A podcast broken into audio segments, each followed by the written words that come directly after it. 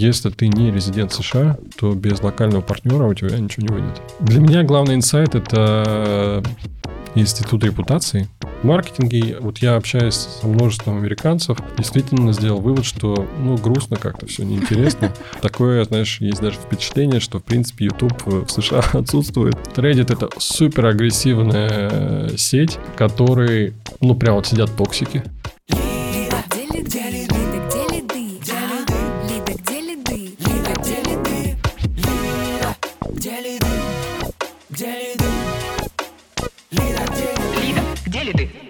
Здравствуйте, дорогие слушатели подкаста «Лиды, где лиды». С вами Марина Шахова, сооснователь и директор по маркетингу digital-агентства Media Nation. И сегодня у нас в гостях Артем Казаков. Артем – операционный директор, Careerist, экс-CCO Skillbox, экс-управляющий партнер бразильской EdTech-платформы Минтарама. Все правильно? Все правильно. Всем привет. Сегодня будем говорить про международные рынки, потому что мне кажется, ты прям как такой классный человек, с которым об этом можно будет поговорить. Давай попробуем. Да, действительно, это та тема, которая сейчас самая актуальная в моей профессиональной карьере. Расскажи, пожалуйста, про тебя несколько слов. Ну, что, что ты, с чем ты хочешь поделиться с нашими слушателями?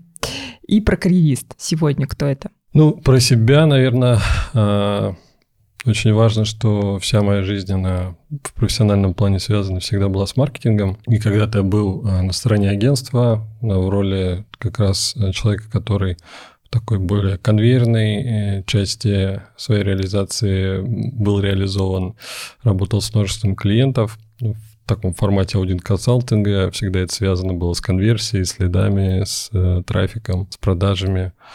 Вот. А в дальнейшем, когда уже перешел на сторону клиента, это последние 7 лет был ETEC, и это было две, комп... две компании так полноценно, так скажем, full time. Это был Skillbox, это был э, карьерист последний год. Ну и, безусловно, я активно участвовал в множестве проектов параллельно с этим, э, как управляющий партнер, как консультант. И у меня достаточно высокая насмотренность э, в ETEC на разных рынках не только на рынке России, США, Бразилии, ну и в целом, в принципе, любые мировые практики, которые есть в теке сегодня. В этом плане у меня достаточно большая насмотренность. Карьерист — это финтех-платформа, которая с нуля готовит э, специалистов э, на рынке США в области тег-профессий, э, такие как тестировщик, такие как э, sales-инженер, э, UX-дизайнер, и были ряд продуктов, которые мы активно маркетировали до недавнего времени. Сейчас они на пересборке. Ну, в частности, это там профессия дата-аналитик. То есть это достаточно небольшая матрица продуктов в сравнении с российскими там, лидерами рынка ДПО, но при этом фокусно мы а, более заинтересованы как раз-таки в вопросе карьерной траектории наших студентов, потому как рынок США, собственно, очень сильно отличается с точки зрения аудитории, которая приходит за образовательными продуктами. Так, сейчас мы про рынок США в частности карьеры, да. Поговорим, а вот еще несколько цифр. Сколько человек работают, какой объем проданных курсов, может быть, там за прошлый год? Ну, просто чтобы побольше познакомить наших слушателей именно с тем, вот по цифрам, по позиции, кто сегодня карьерист? Ну, сегодня карьерист – это больше там, 250 сотрудников, э, это тысячи студентов. Вот. И ну, сейчас в активной фазе у нас э, по факту мы чуть скорректировали текущую стратегию. У нас два основных продукта, э, которые мы, собственно, продвигаем. Это тестировщик, это э, профессия sales-инженер. Круто. А, так, давай теперь тогда про рынок вот американский. Ты говоришь, именно там отличие в том, что это карьерный путь, да, то есть у тебя не просто курсы, а ты даешь, а, ну, получается, какой-то... Что, что, что даешь? Путевку в жизнь? Да, это, наверное, прям вот, мне кажется, главный такой тезис, если вообще, знаешь, так сказать, заголовок э, рынок США и России. А если вот так посмотреть отдельно на российский рынок, то абсолютно большинство э, рынка вот именно EdTech в сегменте ДПО, дополнительное профессиональное образование, это продукты, где люди приходят э, закрыть потребность профессии с нуля, стать программистом, стать дизайнером, маркетологом. В США, если мы говорим в целом про рынок EdTech, то наибольшая емкость находится в корпоративном сегменте по умолчанию, потому что это рынок более, более зрелый уже сегодня в сравнении с российским. Вот. А в том сегменте, где мы работали, это рынок э, гораздо меньший относительно всего EdTech США. Но это рынок э, узконаправленный, где клиент приходит за конкретным решением своей там, задачи. Он хочет поменять работу, он хочет трудоустроиться. Это разительно отличает эти два рынка, потому как э, одно дело, когда клиент приходит за хобби, лайфстайл какой-то, он еще не уверен, что он будет дизайнером, он хочет попробовать, то в США люди приходят за конкретной задачей, и, собственно, если вдруг э, у них с этой задачей что-то идет не так, то, соответственно, и результаты и реакции таких людей, она также отличается, в отличие там, от российского сегмента. А, то есть конкретные задачи и итогом обучения, если в России это должны быть какие-то знания, то там это должно быть конкретное, ну, чтобы тебя приняли на работу куда-то. Да, это прям цель, то есть повысить, повысить свой текущий уровень mm-hmm. дохода и получить профессию. Э, вот, ну, в нашем случае в тег-индустрии. Кто вообще ведет курсы? Как вы находите там преподавателей? Мне кажется, тоже интересно вот, в плане знакомства с продуктом. Курсы ведут, по сути, э, ну, как в России мы часто говорим, э, индустриальные партнеры. В нашем случае это эксперты из индустриальных компаний mm-hmm. с подтвержденной экспертизой, ну, то есть это известные бренды, такие там, как Google, там Apple, Amazon. То есть это реальные практики, которые по факту сейчас находятся где-то, может быть, на одну-две ступени выше, то есть они могут быть там руководителями там, большой команды тестировщиков или могут быть там head of sales в частности. То есть это реально практикующие эксперты, э, не особо медийные, то есть не особо популярные, где мы, собственно, их э, находим. Ну, это такой классический аутрич – в США э, рынок э, экспертов, он достаточно прозрачен. В LinkedIn, собственно, можно найти любого эксперта по любому вопросу, э, который работает в кон- конкретной компании, потому что LinkedIn дает такие возможности фильтрации, что, в принципе, ты можешь найти кого угодно, если он там есть. Но большинство, собственно, сотрудников там, американской компании LinkedIn не представлены, потому что это их какой-то вопрос безопасности с точки зрения их карьеры. А еще в чем отличие бизнес-модели США? Наверное, это главное отличие, что э, продукт это не просто про контент, как бы 50% помимо контента это еще непосредственно стажировка студентов и э, активная фаза подготовки их там, к составлению резюме, прохождению собеседований и дальше уже сопровождение, когда студент подается, да, потому что это тоже отдельная большая история как правильно подаваться и, и, и, и сколько нужно продаваться, потому что, ну, это такая огромная тема, как подаваться и сколько. И, и этому тоже учат. Прям да, это, этому учат. Есть внутри специальные инструменты для там, по, частичной автоматизации этого процесса, а, потому как, э, если говорить простым прям языком, то чтобы в США там, устроиться на работу, тебе нужно подаваться на протяжении нескольких месяцев и несколько десятков откликов ежемесячно. И только при такой интенсивной фазе э, такого эплайнга у тебя есть действительно шансы там, трудоустроиться. А, но об этом часто не говорят. И э, то есть рынок перегрет как и соискателями, так и, предлож... ну, как бы и работодателями. Конкуренция высокая с обеих сторон. Угу. А еще про, по финансовой модели, ну, в плане того, что очень часто курсы покупаются в кредит. Да, там вот есть такое тоже, что ну, в России это не настолько часто, как э, на рынке США. Нет, я бы сказал, что в России это даже гораздо чаще. Гораздо да, чаще. Да, угу. потому что если смотреть на структуру выручки, то выручки такую усредненную, так как у меня э, насмотренность, наверное, более чем на там, 10 плюс компаний на рынке российском в ИТЭКе, то если усредненно говорить, то кредитные продажи в среднем это 60% плюс. В России? В России, угу. в структуре выручки.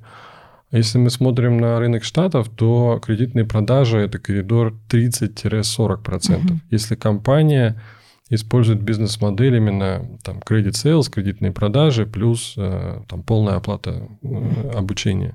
Просто есть еще ряд компаний, которые по-прежнему используют модель, которая называется Income Share Agreement, или его еще называют там ISA, когда э, бизнес получает деньги небольшие на старте, так называемый там down payment. Э, и э, в конце, когда студент уже трудоустраивается, они получают с него процент с его зарплаты. А у вас какая бизнес-модель? Мы э, еще как бы до меня карьерист был в рамках модели ИСа, uh но около там полутора лет назад от этой модели мы отказались и пошли вот в такую уже более классическую для российского рынка, когда это вот такие так называемые upfront Э, выручка, когда клиент платит сразу полную стоимость, и кредитные продажи. Угу. Ну, тут еще хочется спросить про средний чек, сколько он, чтобы тоже поглубже понимать, что, что, что за продукт. Да, э, средний чек э, разительно отличается, то есть э, кратно, э, если в России так усредненно, то это там тысяча долларов, да, ну вот мы говорим uh-huh. про депо, поэтому я так все время оговариваюсь, потому что есть разные рынки да, с, с разным чеком. Ну вот мы разговариваем сегодня про сегмент депо и проводим параллели, то в России это чек там до 1000 долларов, э, то в США это чек э, около 4000 и выше. Причем есть разные бизнесы, где стоимость продукта доходит там до 15 тысяч долларов. При этом это не особо там какие-то длинные программы обучения, то есть это около там 12 месяцев. И клиенты готовы платить э, такую стоимость, потому что там есть как раз те самые УТП э, и доверие к тому, что их действительно вы, ну, их устроят дальше на работу. Понятно, что им надо будет самим проявляться в этом, угу. но люди готовы платить огромные деньги для того, чтобы поменять текущую профессию. 4000 долларов, 12 месяцев и высока вероятность э, выйти на новый уровень дохода. Ну, получается так. Да, вероятность uh гораздо выше, потому что продукт так устроен, uh что это ну, одно из основных УТП, с которым приходится в дальнейшем сталкиваться, если ты не выполняешь эти обязательства, потому что клиенты э, в Соединенных Штатах, они в этом плане более требовательные. Да, сейчас можно констатировать, что и в России бывают э, там особо компризные клиенты, которые приходят и говорят о том, что вы не выполнили какие-то обязательства, мне что-то обещали или мне что-то не устроило, приходят за возвратами. Но в США это прям вот очень выпукло, да, и там ты прям должен делать большие усилия для того, чтобы соответствовать тем самым ожиданиям следить за своей репутацией, потому что потерять бизнес просто за счет каких-то нескольких негативных кейсов достаточно легко а, в сравнении там, с российским рынком, где есть э, прецеденты там, с коллективными исками, где там десятки людей недовольны каким-то проектом. Вот в США здесь есть точно такая же практика с точки зрения там, юрисдикции, да, можно тоже подать там судебную претензию, но э, ситуация решается гораздо раньше, потому как э, вот эта виральность их э, личного мнения там, в соцсетях, к примеру, в LinkedIn или где-либо еще, э, или на каких-то площадках отзывиках, она настолько сильная, и она настолько отличается от влияния, ну, уровня влияния в России, что э, приходится очень плотно с этим работать и плотно работать с, с тем самым обещанием, которое ты даешь на входе. Вот, наверное, это такая существенная разница. Слушай, ну интересно, да, мне кажется, прям здорово, что получается такой институт репутации, который у них реально работает, а у нас пока еще не очень. Ну, Но и, будем знаешь, верить, что тоже будет работать. К, сожале... со временем. К, к сожалению или к счастью, наверное, скорее все-таки к счастью, да, институт репутации работает э, гораздо агрессивнее чем э, это мы можем наблюдать на российском рынке. Хотя в России, безусловно, мы проводили различные исследования, на уровне даже причин отказа по каким-то закрытым сделкам и пытались посчитать, сколько, например, э, клиентов у нас отваливается в процессе, э, когда человек пришел приобрести курс.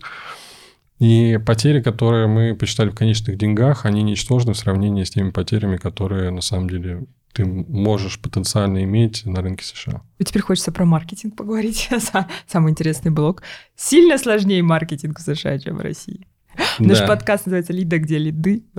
Про лиды поговорим. Если, собственно, там отвечать на вопрос лиды, то лиды там же, то есть основные два канала, которые активно эксплуатируются, это контекст в Гугле, и это, собственно, кабинет Фейсбука. А, и, безусловно, есть еще дополнительная там, связка каналов, которые многие используют, там, в частности, кабинет LinkedIn, там, Кворы, Snapchat. Блогеры. А, посевной трафик через блогеров, через там а, более длинные цепочки. Но если мы говорим про оплатный трафик, то mm все достаточно в этом плане прозаично. Технологии там Facebook, технологии Гугла уже настолько там совершенны, с точки зрения там предиктивных всех а, моделей, то здесь все проще. И на самом деле бизнес не сильно заморачивается относительно какого-то поиска, вот знаешь, новых каналов, потому что емкость этих каналов настолько велика сегодня, что ты дальше просто должен быть э, ну, максимально успешен в этих двух основных источниках. Вот. Но, безусловно, есть также и классическая история там, с контент-маркетингом с точки зрения привлечения поискового трафика. Подожди, а давай вот про эти два канала проговорим. Что остается маркетологу с учетом того, что там сейчас очень большой блок автоматизации? Вот сегментация аудитории, она на стороне все еще внутренних маркетологов? Или это тоже уже делают там Google и Facebook? Мы начинали с того, что делали глубокую сегментацию. Mm-hmm и в этом плане пытались на самом деле воспроизвести тот опыт, который был на российском рынке, потому что вот мы там не доверяли алгоритмам, доверяли до определенного там уровня. То здесь, когда я начал привлекать каких-то внешних э, экспертов э, из компаний, там, конкурентов, и начал активно вовлекать их в наши там текущие компании, ну, такие, знаешь, внешние аудиты, то все сходились э, примерно в одном, что типа, ребята, вы как бы недоиспользуете технологии, которые уже как бы работают на нашем рынке совершенно. Поэтому почему у вас здесь там такие-то ограничения на эти связки? Там, здесь э, вы там... То есть просто сними ограничения и доверься уже доверься, искусственному интеллекту. Да, Он да. все сделает сам. Да, но, конечно же, есть ряд отдельных компаний, которые, я имею в виду рекламных компаний, которые направлены на какие-то отдельные связки, там, э, лукалайки и прочее. Ну, то есть Здесь скорее мы где-то сейчас посередине, и мы вот на этапе трансформации, э, перехода от такой узкой сегментации к полному доверию. Что остается человеку? Остается еще больше закапываться на самом деле в лидскоринге, в уровне квалификации этих лидов, э, там, возражения, с которыми мы сталкиваемся на стороне клиента. А, и постоянный поиск, э, собственно, того, того самого тандема маркетинга и продаж для того, чтобы обеспечивать должный уровень квалификации, э, управлять компаниями, проверять э, разные гипотезы, потому что ну, на уровне, там, не знаю, креативов-то никто не отменял дальше эти эксперименты проводить.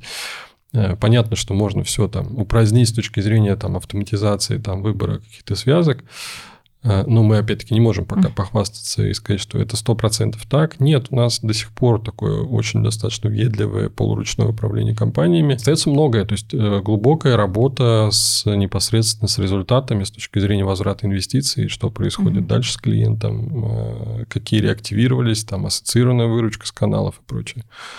Ну, то есть, во-первых, понимать, что, какой офер делать, это на стороне же вас, получается, все еще, да, там да. тестировать эти оферы.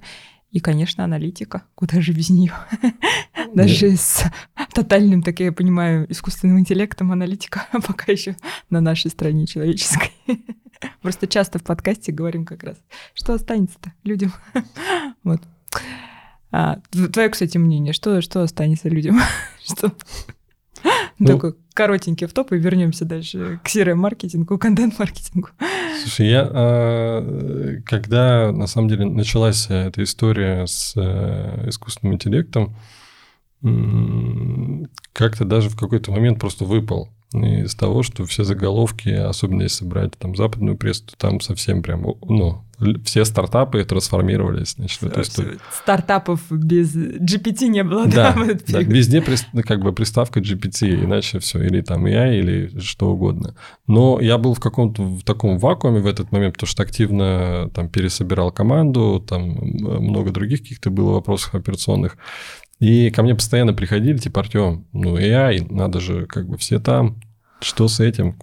Я говорю, ребят, ну это очень похоже что-то на, на блокчейн, что все об этом говорят, но когда будут какие-то результаты? Безусловно, результаты уже есть, и у нас, в частности, мы э, активно используем в продукте с точки зрения проработки там, программ, ну, то есть в методологии обучения, в контенте, в подготовке этого контента, пересборки контента. В частности, саппорта клиентов, то есть мы используем это в сервисе, и у нас есть в этом плане автоматизация уже сейчас, и это тоже там такой cost reduction для нас. А, и э, если говорить про маркетинг, то ну, я пока бы, знаешь, вот здесь мне вообще нечем похвастаться и сказать, что да, безусловно, как бы история там с э, кабинетом Фейсбука или там Google э, AdWords, э, она была и до, и как бы э, история с э, нейросетками, она была уже много лет назад, без чат GPT в принципе. Поэтому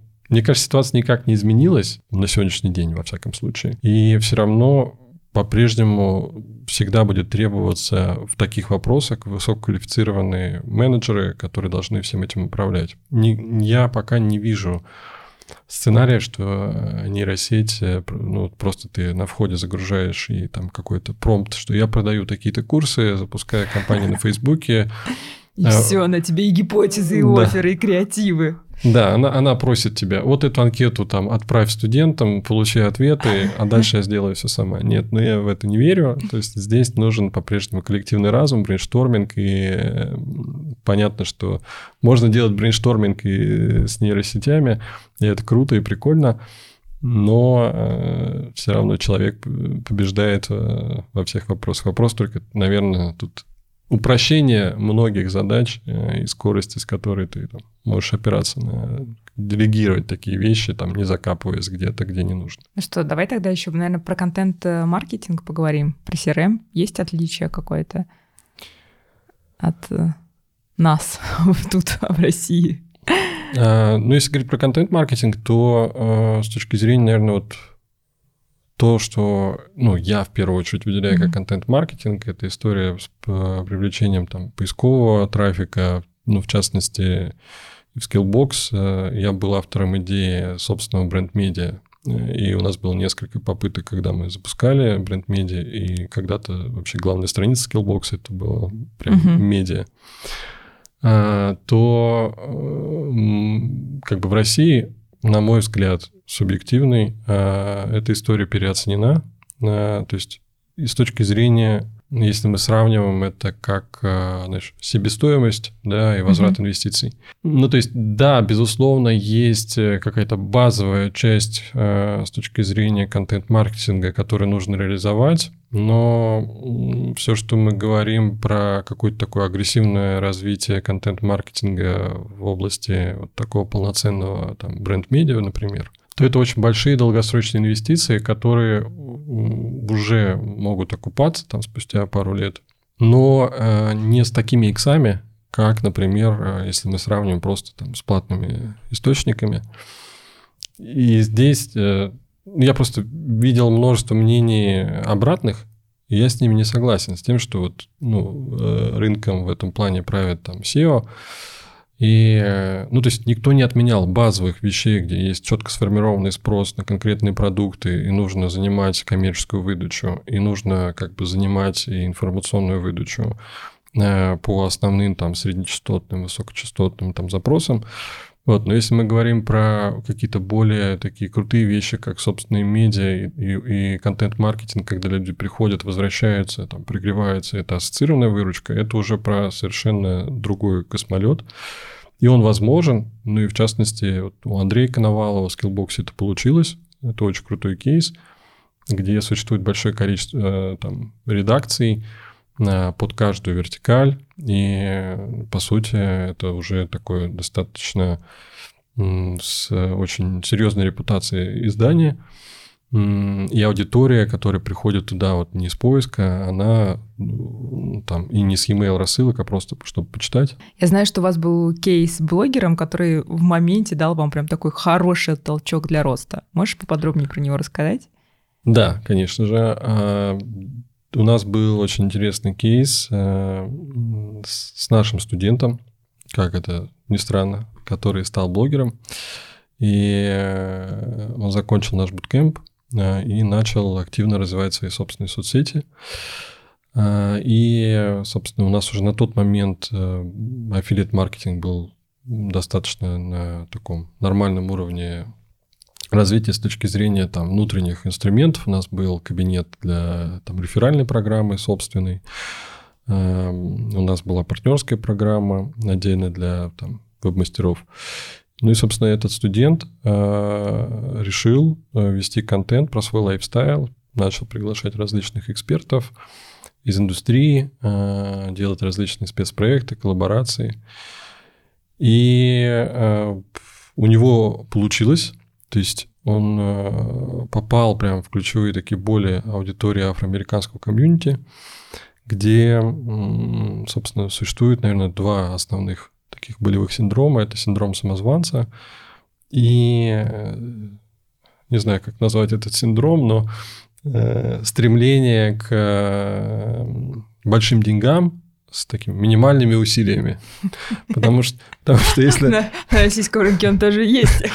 Безусловно, и среди российской аудитории много кто не хочет прикладывать усилия и найти какую-то волшебную кнопку. Вот, но здесь это прям э, какая-то такая яркое, такое яркое явление, которое нельзя было не заметить. Ну, в общем, возвращаясь к истории, собственно, он начал вести соцсети, а, запустил подкаст, он э, начал продвигать, э, собственно, наш курс э, по sales engineering, собственно, который он проходил самостоятельно, рассказывать про свой лайфстайл, про то, что ну, все, что вам нужно, это пройти тег буткемп в карьеристе и получать шестизначные суммы.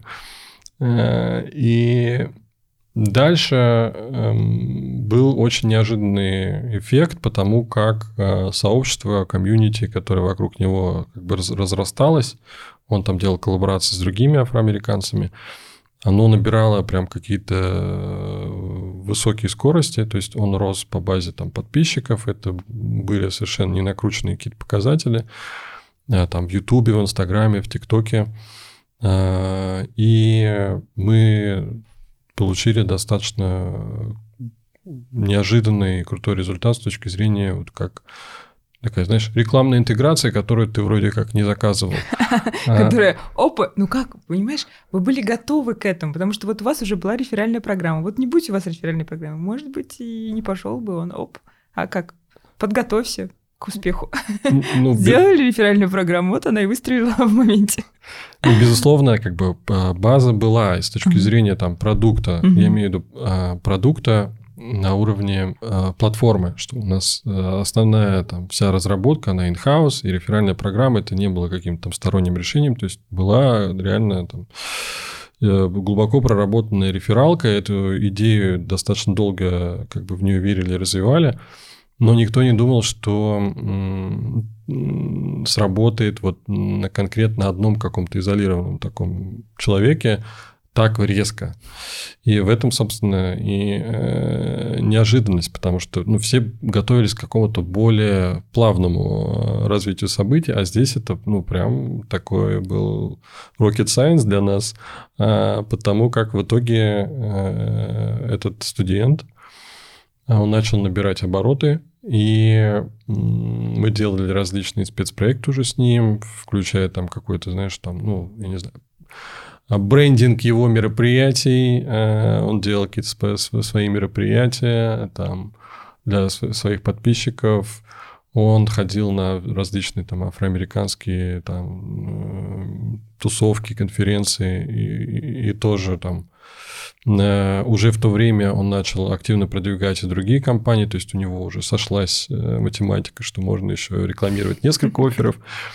Вот, поэтому парень э, нашел как бы свою нишу и активно сейчас э, продвигает и другие буткемпы, не только наш.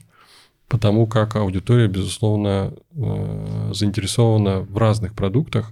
И, соответственно, когда у тебя линейка офферов э, гораздо шире, э, у тебя есть шансы, что ты эту аудиторию монетизируешь, монетизируешь гораздо больше.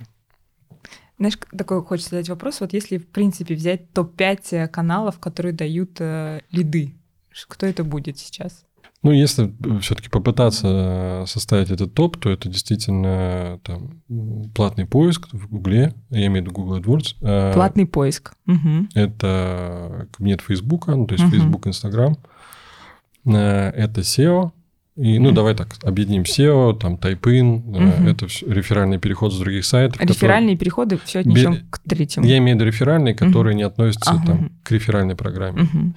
А, там дальше это история про... Причем а, здесь стоит оговориться, что тот же самый Facebook, он может использоваться в разных моделях acquisition, я имею в виду даже ну, воронок, что в частности, например, есть вебинарные uh-huh. продажи, и там в основном работает э, преимущественно там Facebook. Но там, например, э, есть хороший кейс там с ТикТоком, который отличается, например, от прямого трафика на лендинге с ТикТока, если мы маркетируем просто продукт. Вот. Ну, собственно, возвращаясь дальше... ТикТок? Нет, это CRM. CRM. Это CRM, и, наверное, на пятом месте я бы выделил как раз-таки аффилиат маркетинг. Угу. Да. И блогеры, они туда пойдут? Да, мы угу. их э, соотносим туда, потому что с ними, собственно, мы и работаем как с аффилиат-партнерами.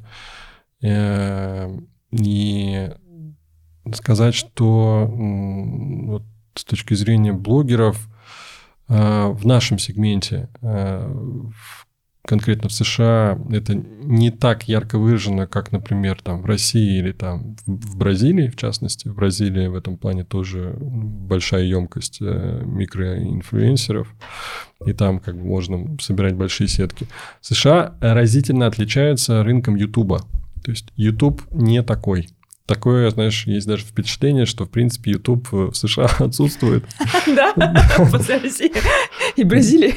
Да, то есть его как будто бы нет. Безусловно, там, ну, есть разные э, активные ребята, но с точки зрения емкости, на самом деле это выглядит так, что есть TikTok, есть Instagram. YouTube где-то там на каком-то месте. Э, вот конкретно в этом рынке. Возможно, в других рынках это как-то выглядит иначе, ну, потому что мы работаем с аудиторией такой, да, mobile first, но при этом это очень уже зрелые люди, то есть это даже старше, чем э, аудитория, которая покупает курс в России.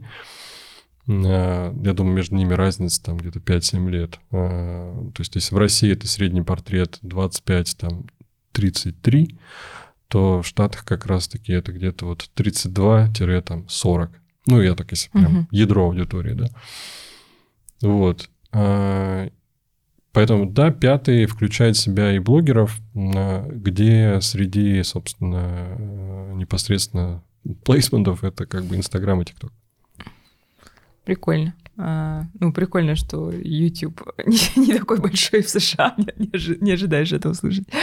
А, слушай, а ты вот говорил, что воронки есть разные. А вот можешь тоже про воронки рассказать? Есть ли какое-то отличие в воронках? И вообще, какие воронки вы сейчас используете? Кажется, это тоже очень интересно. Ну, мы используем по факту две воронки, которые эксплуатируют, в принципе, там, на российском рынке. Это там, прямой лидген, так называемый там прямой трафик на курсы, э, на лендинге, когда ты просто рекламируешь конкретные uh-huh. оферы, получаешь лиды с лендинга, э, и дальше, собственно, они проходят уже через э, CRM и ну, либо закрываются успешно сразу, либо там реактивируются через определенные механики. А вторая модель – это вебинарные продажи, э, которые вообще не особо популярны э, среди наших ближайших каких-то коллег. На это вы США. из России принесли этот опыт туда? Я думаю, что это скорее наши некоторые искажения mm-hmm. российского опыта, потому что я начинал с того, что, например, Skillbox на 80% был это вебинарные продажи на самом старте и там 20% это какие-то партнерские интеграции в сегменте, там на самом деле B2B партнеров.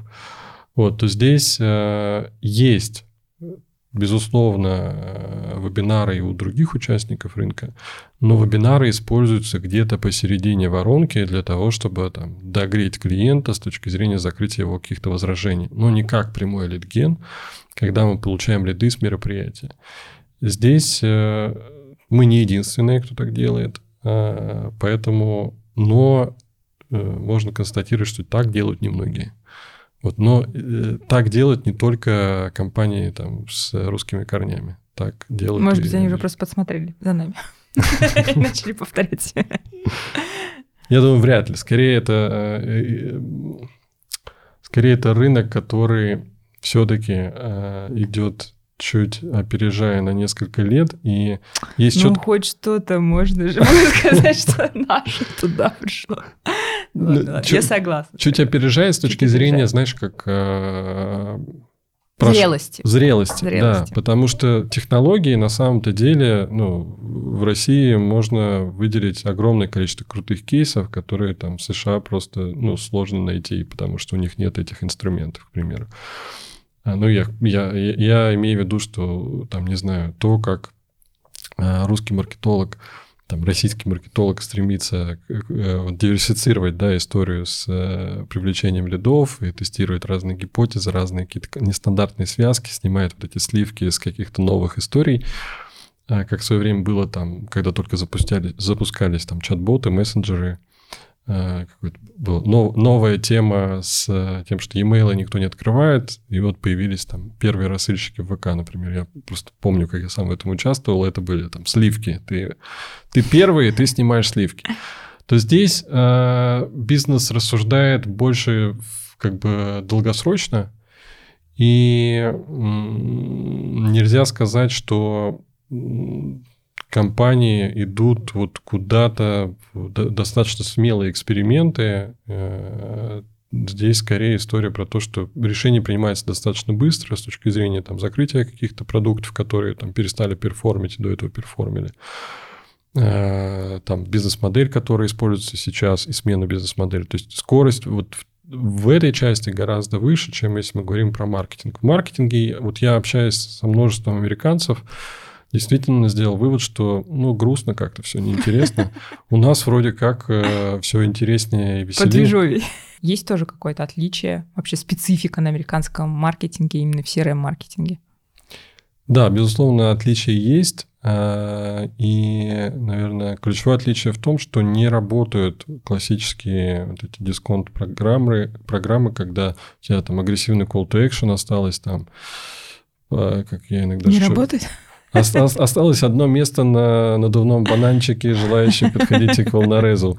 Вот. А, к сожалению, моему большому это не работает. Эту эвристику мы не смогли повторить, хотя пробовали и продолжаем, мне кажется, до сих пор. Ну, вдруг. Ну, по-разному упаковывал, потому что был такой, знаешь, интересный кейс, например, на... в Латинской Америке, когда история с э, распродажами сработала с использованием метафоры э, картофеля фри. Как бы это странно и неожиданно не звучало. Так, так поподробнее. Мне кажется, нам хочется знать все интересные кейсы. Сработала она по очень неожиданной и вроде как, ну, если ты э, живешь в Бразилии, то для тебя это очевидно э, причине, э, когда для бразильцев картофель фри – это некоторая такая ассоциация с чем-то очень доступным, дешевым. Потому что они его любят, они его едят много, и, соответственно, картофель фри – это вот что-то вот очень доступное по цене и действительно ну, если ты делаешь э, активную э, рекламную кампанию по как бы, распродаже, и вот мы упаковали э, эту кампанию, в, как бы обвесив везде картошка фри, и оно сработало там разительно лучше, чем просто классическая история там, с процентами, скидками. Если, собственно, говорить про CRM, вообще про коммуникацию, то, наверное, важно отметить первый момент – это, в принципе, канал коммуникации. Э, например, в России и там, в Латинской Америке э, активно и там, не знаю, в Индонезии, на многих рынках активно используют интеграцию бизнеса там, с WhatsApp. И ведут коммуникацию через WhatsApp, вплоть до того, что селзы некоторые продают просто через WhatsApp. Есть такие mm-hmm. компании. Э, в США WhatsApp прям напрямую ассоциируется с личными границами. Э, и там, безусловно, есть высокий уровень вовлеченности, но если ты говоришь про продажи, про бизнес, про, про предложение каких-то продуктов, которые стоят денег, то, к сожалению, это не работает. То есть это, наоборот, будет как негативно воспринято, да, если ты используешь WhatsApp, потому что как получается, переходишь личные границы. Я бы не сказал, что это прям вот вызывает э, определенные последствия, но... Ну, просто не работает. Но эффективность, э, она ниже, если мы говорим просто про, например, СМС. Угу. Потому что в США люди привыкли... СМС. Использовать вот СМС. В США работает СМС. Для, для, прям для заголовка практически просится. Да, там нет э, этой большой такой, знаешь, э, какой-то модной темы с мессенджерами. Мы также вот эту эвристику очень долго пытались как бы интегрировать, что вы ничего не понимаете, мы здесь вот пришли, мы знаем, как, как надо делать э, по-взрослому, ну что, потому что нас сразу предупреждали, что типа, ребята, так не работает, ну это в каком-то смысле в чем-то похоже там на вебинарные продажи, да, но там был обратный кейс, вебинарные продажи там работают на самом деле. А, и здесь с мессенджерами мы прям долго упорно пытались этот кейс воспроизвести, но, к сожалению, работает все иначе. E-mail, SMS, а, причем с смс-ками тема тоже достаточно high-end, то есть э, есть большое количество различных а, продуктов, которые позволяют интегрировать э, трекинг смс в CRM-систему и у тебя полноценный инструментарий, который, по сути, во многом схож с тем, что у тебя есть э, в WhatsApp. Ну, то есть это прям двусторонний диалог с клиентом, у тебя, может быть, там технологии позволяют это делать сегодня. А, если, собственно, продолжать э, историю разницы с точки зрения вот retention маркетинга, то это коммуникация э, про смыслы. Распродажи не работают так эффективно, как работают в России. Работает сторителлинг, когда ты действительно рассказываешь про продукт, то есть вот прям вот классический сторителлинг, где ты даешь смысл ценности, то, что на самом деле я часто видел э, желание среди э, там, команд российского маркетинга через сторителлинг продавать. Уже надоели эти все бесконечные распродажи, скидки и так далее. Давайте через смыслы. Здесь как раз аудитория готова к смыслам, и просто какой-то one-time offer там на 24 часа сработает в разы, прям кратно хуже, чем история через продажу через сторителлинг. Ну, например, там, нивелирование какого-то синдрома самозванца, или то, что в целом какая-то трансформация каких-либо через истории студентов, это работает гораздо лучше, чем такой агрессивный CRM. Слушай, ну тут еще хочется про команду поговорить. Э, вообще, кто команда сегодня? Э, какая должна быть идеальная команда, да, если ты собираешься в Америке покорять их рынок? Так сложилось исторически, что да, она была русскоговорящая, совершенно с разных стран СНГ. Но э, так как ты работаешь на рынке, где у тебя потребитель американец, то, естественно, продукт должен, должен быть максимально там, локализован и адаптирован. Поэтому э, и продукт-менеджеры э, имеют да, там, очень высокий уровень там, с точки зрения взаимодействия с э, э, инструкторами, там, методистами и прочее. Но они тоже русскоговорящие, и, э, собственно, сами спикеры, которые у нас выступают в роли там, преподавателей, в большинстве кейсов это люди, которые работают на рынке Соединенных Штатов. По-другому бы и не получилось, э, хотя есть и исключения из правил, э, где может быть спикер на самом деле там с рынка Европы, например, или какого-то другого рынка. То есть это тоже не панацея. Наверное, это а, ключевое, потому как я на самом деле в каком-то моменте пытался обогатить экспертизу вот именно локальными участниками рынка, потому как внутри были различные у нас адвайзеры, которые там консультировали там чуть-чуть по маркетингу, по бренду, по позиционированию, по смыслам, э, такой активный внутренний пруфридинг всего, что мы делаем. А, но в дальнейшем я начал э, идти шире, то есть я привлекал локальных э, ребят из ближайших компаний, которые как раз-таки могли обогатить какой-то экспертизой, посмотреть со стороны. И я считаю, что вот комбинация, когда у тебя есть э, такая гибридная команда с точки зрения того, что она не обязательно должна на 100% ее состава территориально находиться в той стране, где ты развиваешь этот рынок, и у тебя есть, у тебя есть э, партнеры, консультанты с местного рынка, Э, то эта комбинация, она достаточная для того, чтобы развивать такой бизнес. Сколько вообще русскоговорящих в процентах? Я думаю, 90. 90 процентов да. русскоговорящей да. команды.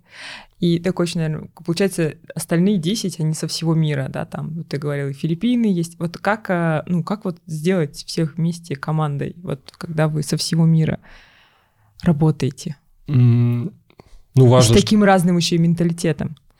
Ну, здесь важно, чтобы, в принципе, команда, которая в этом участвует, она говорила на английском языке хорошо. Uh-huh. А, и да, разница менталитета присутствует, и есть там, как бы сейчас там особо ярко там арабские всякие истории, uh-huh. да. А, есть история там, из, э, которая случилась в 22 году, и у нас внутри, естественно, команда, она с, из разных стран СНГ. А, и э, здесь, наверное, важно просто быть э, откровенным всегда с людьми. Э, пусть это, э, знаешь, звучит банально, но те вызовы, которые компания проходила вот в разные периоды, в частности, там, в 2022 году, то, то, ту, ту откровенность, которую, собственно, транслировали внутри фаундеры и там топ-менеджмент, позволила эту команду сохранить потому что риски ее было потерять в этот момент достаточно высокие. И то же самое относится и к сегодняшней ситуации, потому что там действительно есть там э, различные конфликты там, в арабском мире сейчас особо яркие. И любое какое-то неаккуратное движение со стороны какого-либо из участников, когда у тебя такая международная команда внутри, Э, может сильно реально аффектить, что люди могут прям увольняться э, и бастовать там, условно, устраивать там свои какие-то э, истории с этим.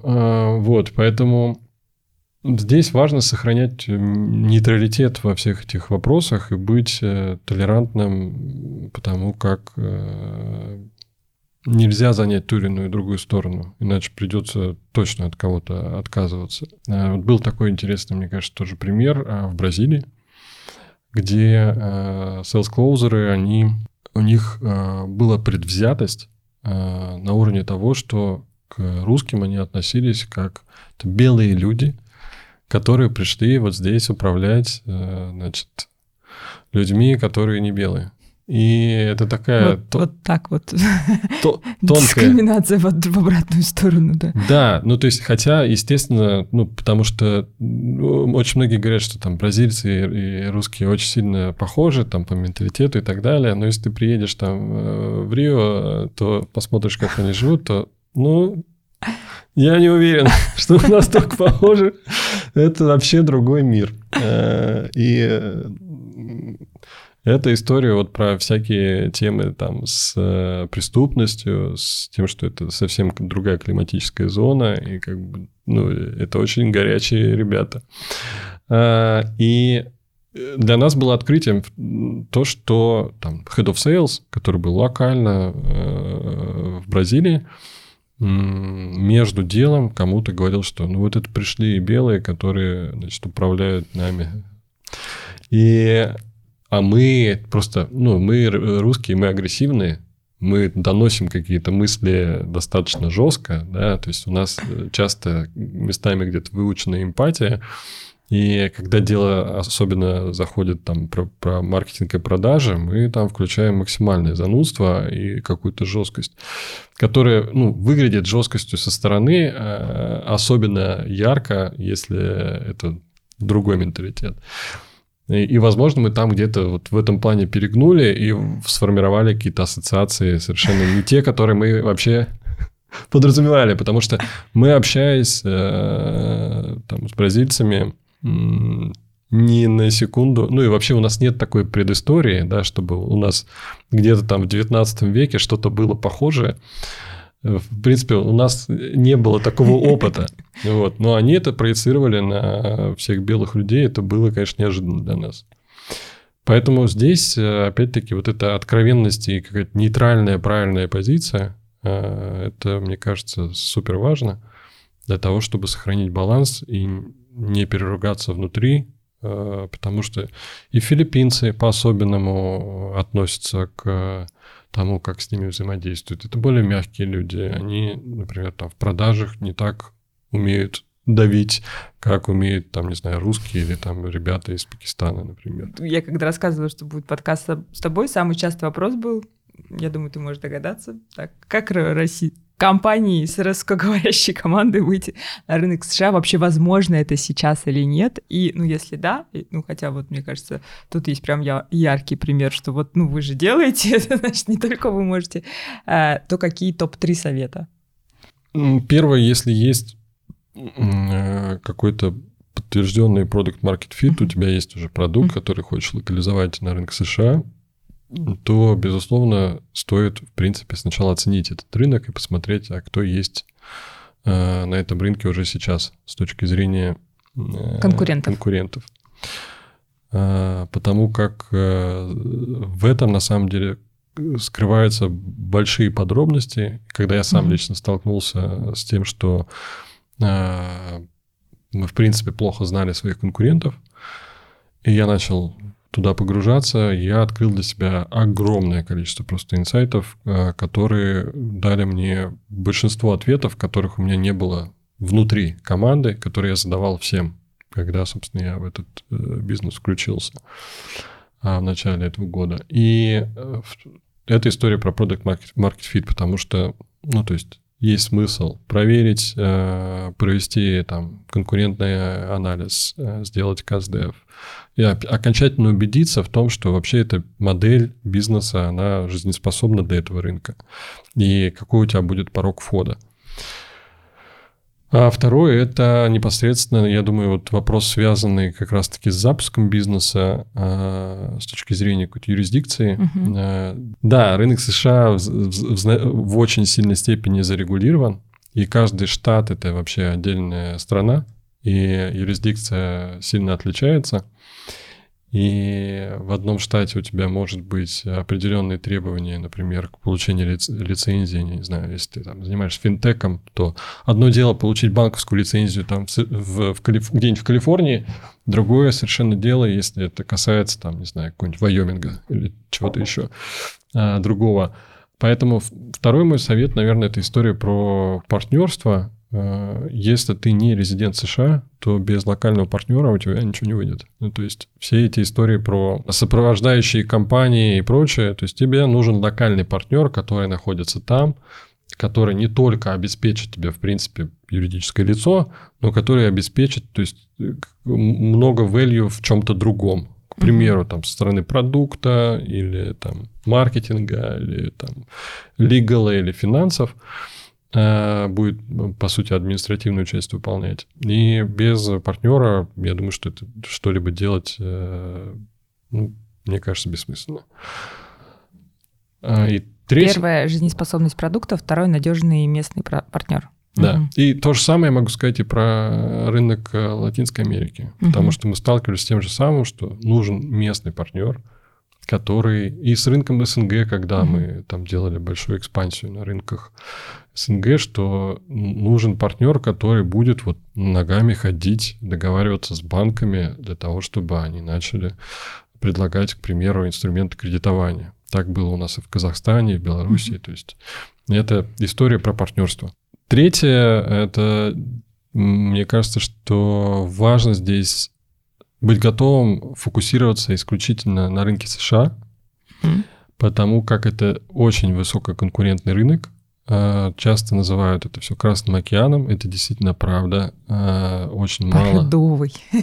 Бордовый, э, не знаю, кровавый. Э, это действительно так.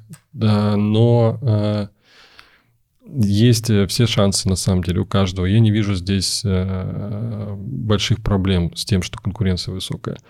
И здесь нужно быть реально абсолютно готовым к тому, что вот ты там на 100% будешь фокусироваться исключительно на этом рынке, не получится там усидеть на двух стульях, потому что это очень сложный рынок. Финальный-финальный вопрос. Главные инсайты этого года. Просто ты так говоришь, так, типа вот настолько неочевидные инсайты. Давай тогда главный инсайт 23 года. Для меня главный инсайт – это институт репутации. Несмотря на то, что этот инсайт я получил практически сразу, ну, то есть в первые, мне кажется, пару месяцев осознание это пришло, и оно подтвердилось. Э, но для меня это я, я бы выделил как главный инсайт, что на рынке США рынок репутации, то, о чем мы с тобой говорили и ранее, я бы чуть раскрыл, а, настолько развит, что потребитель доверяет э, устоявшимся площадкам. Э, в США две основные, это Reddit и BBB, где при вообще любом желании приобрести какую-то услугу или продукт, э, потребитель в первую очередь идет и проверяет уровень репутации этой компании, читает отзывы, потому что э, с Reddit э, с точки зрения какого-то, знаешь, как если для маркетологов э, серма работать очень проблематично, на Reddit у тебя практически нет шансов как-то сманипулировать историю с тем, что ты туда куда-то нальешь какого-то позитива, там нивелируешь негатив, и все у тебя будет, как бы, все будут счастливы. Нет, Reddit — это супер агрессивная сеть, в которой, ну, прям вот сидят токсики. Которые... Слушай, это все равно классно, у них есть свое место. Да. И который тебе просто не, не даже если где-то издалека как-то начнешь создавать какой-то сабреддит, чтобы там что-то переклеить, э, и потом и это твой сабреддит, тогда у тебя есть шансы что-то там сделать. Но если ты идешь куда-то на какой-то смежный сабреддит, где есть э, владелец этого паблика, то даже просто при упоминании э, какой-то какого-то продукта, без упоминания бренда. Тебя сносят просто, и у тебя нет шансов развить эту ветку там куда-то дальше. Поэтому в этом плане... А, да, блок. Заблокирован блок. Все, блок. А я хотел... Все, блок. Так, так, так, так на самом деле выглядит. С площадкой BBB гораздо все прозаичнее. То есть, если ты обеспечишь поток клиентов, ну, если мы говорим про CRM, mm-hmm. да, а, даже уже здесь такой больше про ORM, а, но если ты обеспечишь реально настоящий поток клиентов, которые довольны и будут приходить и оставлять о тебе мнение, то это все э, работает э, так же, как и работает на там, российском рынке, на всех площадках там, с отзывами. Другое дело, что там алгоритмы достаточно жесткие, то есть там не получится какая-то искусственная манипуляция, только настоящие живые истории э, клиентов. И, собственно, если резюмировать, то этот глубинный такой сильный эффект рекомендаций мы наблюдали не просто на уровне того, что мы видим там э, какой-либо негатив или как он сказывается на продажах, э, и какой-то выброс там где-нибудь в LinkedIn какого-то недовольного клиента, а просто даже проводя большое количество там каздевов или даже банальное анкетирование студентов, э, мы видим, что просто десятки процентов наших клиентов выбирали продукт на основе После ре- рекомендаций. Угу. То есть там есть ас- такие ассоциированные намеки на это, что откуда вы пришли к нам, там, через рекомендации. Там, и дальше пытались вкрыть рекомендации кого. Может, это блогеры, там, условно, да, они ассоциируют как рекомендации тоже. Но оказалось, что реально рекомендации друзей, родственников, э, многие уже столкнулись с продуктом и искренне его рекомендуют. И это прям вот э, для меня главное такое открытие, что я не ожидал такого эффекта э, рынка вот этого репутации и рынка внутренней такой рекомендации, что действительно это в значительной степени влияет на успех бизнеса. Не просто так, from scratch, то есть э, когда ты запустил трафик, создал лендинг и, и полетели, оно, к сожалению, не работает. Вот, работает э, в связке с тем, что что ты сделал для хип-хопа в свои годы до. Работает в связке с хорошим продуктом. Да. Да. Потому что, мне кажется, очень круто. Артем, спасибо тебе большое. Вообще, у меня тоже было прям много инсайтов. Спасибо. Знаешь, такой, насколько он кажется далекий, но все-таки близкий к нам и похожий на нас рынок. Спасибо, что пришел, рассказал. Спасибо за приглашение. Да, желаем вам классных результатов в новом году, 24-м. Всем пока, до новых встреч. Всем пока. Мне все время говорят, что я не говорю. Подписывайтесь на наш канал, пожалуйста. Привет, Ваня. Мне просто бизнес-партнер говорит, ты не говоришь, подписывайся на наш канал. Наверное, надо еще сказать, что надо ставить лайки, да, колокольчики и все call to action, которые вы видите, неважно, на какой платформе вы это смотрите или слушаете.